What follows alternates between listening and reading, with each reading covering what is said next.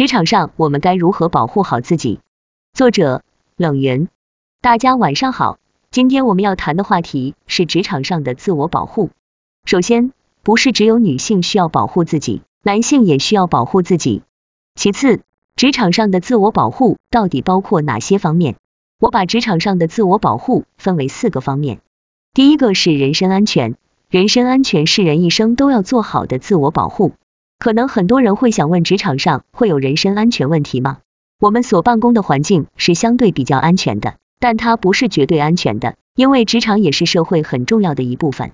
所以我们在职场上的自我保护，最重要的是人身安全，其次是心理健康保护，第三是财务风险，第四是法律风险。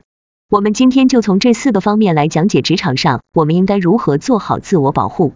一、关于人身安全的问题，给大家先分享一些真实的案例。这些案例虽然发生的概率极小，但是一旦发生，对于当事人就是一辈子与一家人的事情了。人这一辈子，学会自我保护是最起码的底线，毕竟生命只有一次。一件事发生在多年前。大家知道，服装公司的零售大多是通过经销商来做的。我们当时有两家经销商都在经营我们的品牌，他们的店铺在街对面，所以他们是直接的竞争对手。我们称他们为 A、B 公司。A 公司经常打折，B 公司就经常向品牌公司投诉 A 乱打折。这种情况在经销商是普遍现象。我们当时的要求设定了打折期与打折底价，并不允许经销商擅自打折。因为这样会干扰到其他经销商的销售，由此 A 公司跟 B 公司的店员关系也不太好，他们经常会有一些矛盾，比如两个店的店员之间经常吵架，或者两个公司的店员经常到对方的店铺闹事。最后发生了一件令所有人遗憾与悲痛的事：A 公司老板的弟弟很年轻，当时才二十四岁，来巡店，巡店后他也去看了 B 公司的店铺。他跟 B 公司店铺的店长因为一些事情起了争执，B 公司的店长就走到马路上买了一把水果刀，又折回去，双方也叫了人打群架。在打架过程中，B 公司的店长捅了 A 店铺老板的弟弟几刀，这让原本很简单的商业纠纷变成了一个刑事案件，而 A 公司老板年仅二十四岁的弟弟就这样没了。A 公司老板是哥哥，比弟弟大十岁以上，都说长兄如父。当 A 公司老板赶到医院时，他弟弟还没有断气，一直在跟他说：“哥哥，我不想死。”但非常遗憾的是，他弟弟失血太多，当晚就走了，年仅二十四岁。这真是一个令人心痛的故事。后来，凶手被判刑，B 公司对被害人做了经济赔偿。就一个打折的事情，让两个家庭破裂。B 公司老板也无心再经营生意，最终将店铺转让给了其他经销商。这是我自己在职场生涯当中所亲身见证过的一个悲剧，至今想来还是很令人心痛。关于人身安全，我再跟大家分享一个我在电视上看到的案例。这是一个典型的职场案例，发生在上海。大家知道，上海的企业管理相对于其他地方算是比较规范的。有一家在上海的钟表公司，公司平时的企业文化等等都挺不错的，员工都比较和睦。有一个当时年龄五十九岁。还有一年就退休的老师傅，这个老师傅是专门负责维修的师傅，属于做技术的人，在公司工作将近二十年，与同事相处融洽，也很受大家的尊重。他当时有一个八九十岁，因为年岁渐增身体不太好的老母亲，在出事之前的一年中，这位老员工因为照顾母亲经常请假，几乎每天都会迟到，每周都有一两天要请假，这严重影响了当时的企业规则。毕竟企业还有其他员工，不能总是指望着每个人都来理解你因为个人原因而上班迟到，并且因为他是做维修的老师傅，他的表现也影响了公司业务。当时这家公司从开始给他口头警告，然后又给了他书面警告，最后发现他的问题还是没有改善，所以公司最后决定辞退他。去通知辞退的是人力资源部的经理，也是老师傅的老同事。当人力资源部经理在会议室里跟老师傅说了公司的意思后，老师傅开始什么也没说，大家各自回到了自己的位置上。令人意想不到的事情发生了，老师傅回到自己的位子上，拿了一把修理手表的螺丝刀，径直走到经理的身边，捅了他几下。当时所有人都没反应过来，从摄像头来看，有的人当时正在走路，看到这个场景就立刻愣在那里，大概过了二三十秒，才有人反应过来要去报警和打幺二零救经理。老师傅也没跑，就继续待在那个地方。最后经理抢救无效死亡，老师傅也被警方拘留。老师傅后来在被审讯时，说自己在这家公司做了二十多年，临退休一年被辞退，心里很不平衡。而且客观上，他也是为了照顾自己的母亲。警察问他，所以他因此去杀害了另外一个母亲，人事经理三十家，孩子五至六岁，难道这样就心理平衡了吗？像这两个悲剧一样的案例，虽然发生概率极小，但是作为个体，每个人还是要有防范意识。在商业上，因为钱财或者其他的纠纷，彼此之间的暗里明里的各种斗争并不少见。底线就是保护好自己。那么我们怎么尽量避免发生这类似的情况？首先，在社会上，无论是在职场或者在社交场合，要注意保护个人的隐私、家庭、孩子、住址、学校，自己并没有把握的朋友，不要透露太多个人情况。无论职场上还是商场上，还有一种可能存在的情况，那就是对方觉得你很难弄，就可能来伤害你的孩子或者家人。所以从个人的角度来说，注意保持警惕心还是很重要的。比如我经常看有的人喜欢在自己的朋友圈晒娃，有时候孩子的名字也在上面，可能这是因为相信自己的朋友圈的质量。但是现在是截屏时代，难保你的朋友圈不会被截屏，以后被利用。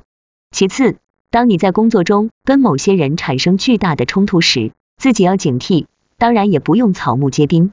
第三，当你面对冲突时，尽量不要一个人去面对冲突，比如我刚才说的案例。人力资源部去辞退员工，这个企业肯定也没有想到会发生这样的情况。辞退员工至少应该有两个人在场，两个人去跟对方说，而且要确保对方的情绪已发泄掉。如果一个人因为被辞退大吵大闹，不一定是坏事，至少 TA 的情绪被宣泄了。有的时候沉默反而更有可能产生风险。第四，防微杜渐。防微杜渐是什么意思？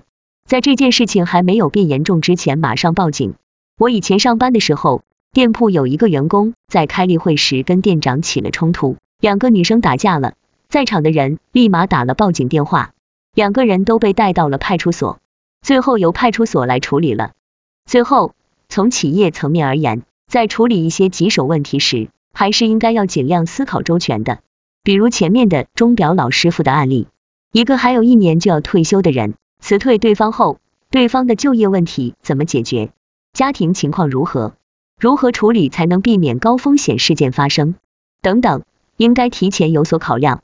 另外，避免醉酒也是防止出事的一个方面。很多问题都是喝醉了酒以后才发生的。我并不反对喝酒，但是我反对醉酒和酗酒。二、关于心理健康的问题。第二个是关于心理健康的问题。职场上的心理伤害多因为 PUA，我们首先要区分下 PUA 和正常批评。在职场，老板不批评你是不可能的。一个从来不批评你、不指出你错误的老板，不一定是一个好老板。经不起批评的玻璃心人士，也很难适应职场的工作。批评跟 PUA 有什么区别？在我看来，批评是就事论事，比如你粗心了，你迟到了，那么就该被批评。自己应该想办法纠正，但是如果纯粹就某些事情来不断对你的人格进行精神性的打击和侮辱，那就是 PUA 了。当真正的 PUA 出现时，你一定要在刚开始就要说不。很多人为什么一次又一次的受到 PUA 伤害？原因是 TA 没有在一开始就去表达自己的意见，而最终让对方得寸进尺。举个例子，比如你手头上已经有活在干了。然后有同事总是找一些理由让你去干不在你工作范围内的事，而现在你连自己手头上的工作都忙不完，这个时候你就应该对对方说不。但假如说你手头上工作并没那么多，有人请你帮忙去做别的工作，虽然是一个原本不在你工作范畴内的事，但你也许也可以考虑去帮忙。任何事情都不要走极端，职场上不能过于斤斤计较，但也不要来者不拒，毫无底线的退让。第二。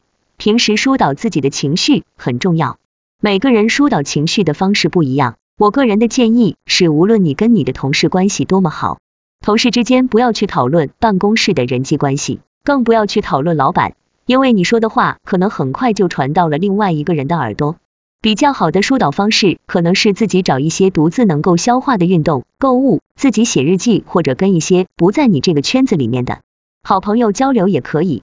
总之，情感的宣泄还是很重要的过程。第三点，学会求助也很重要。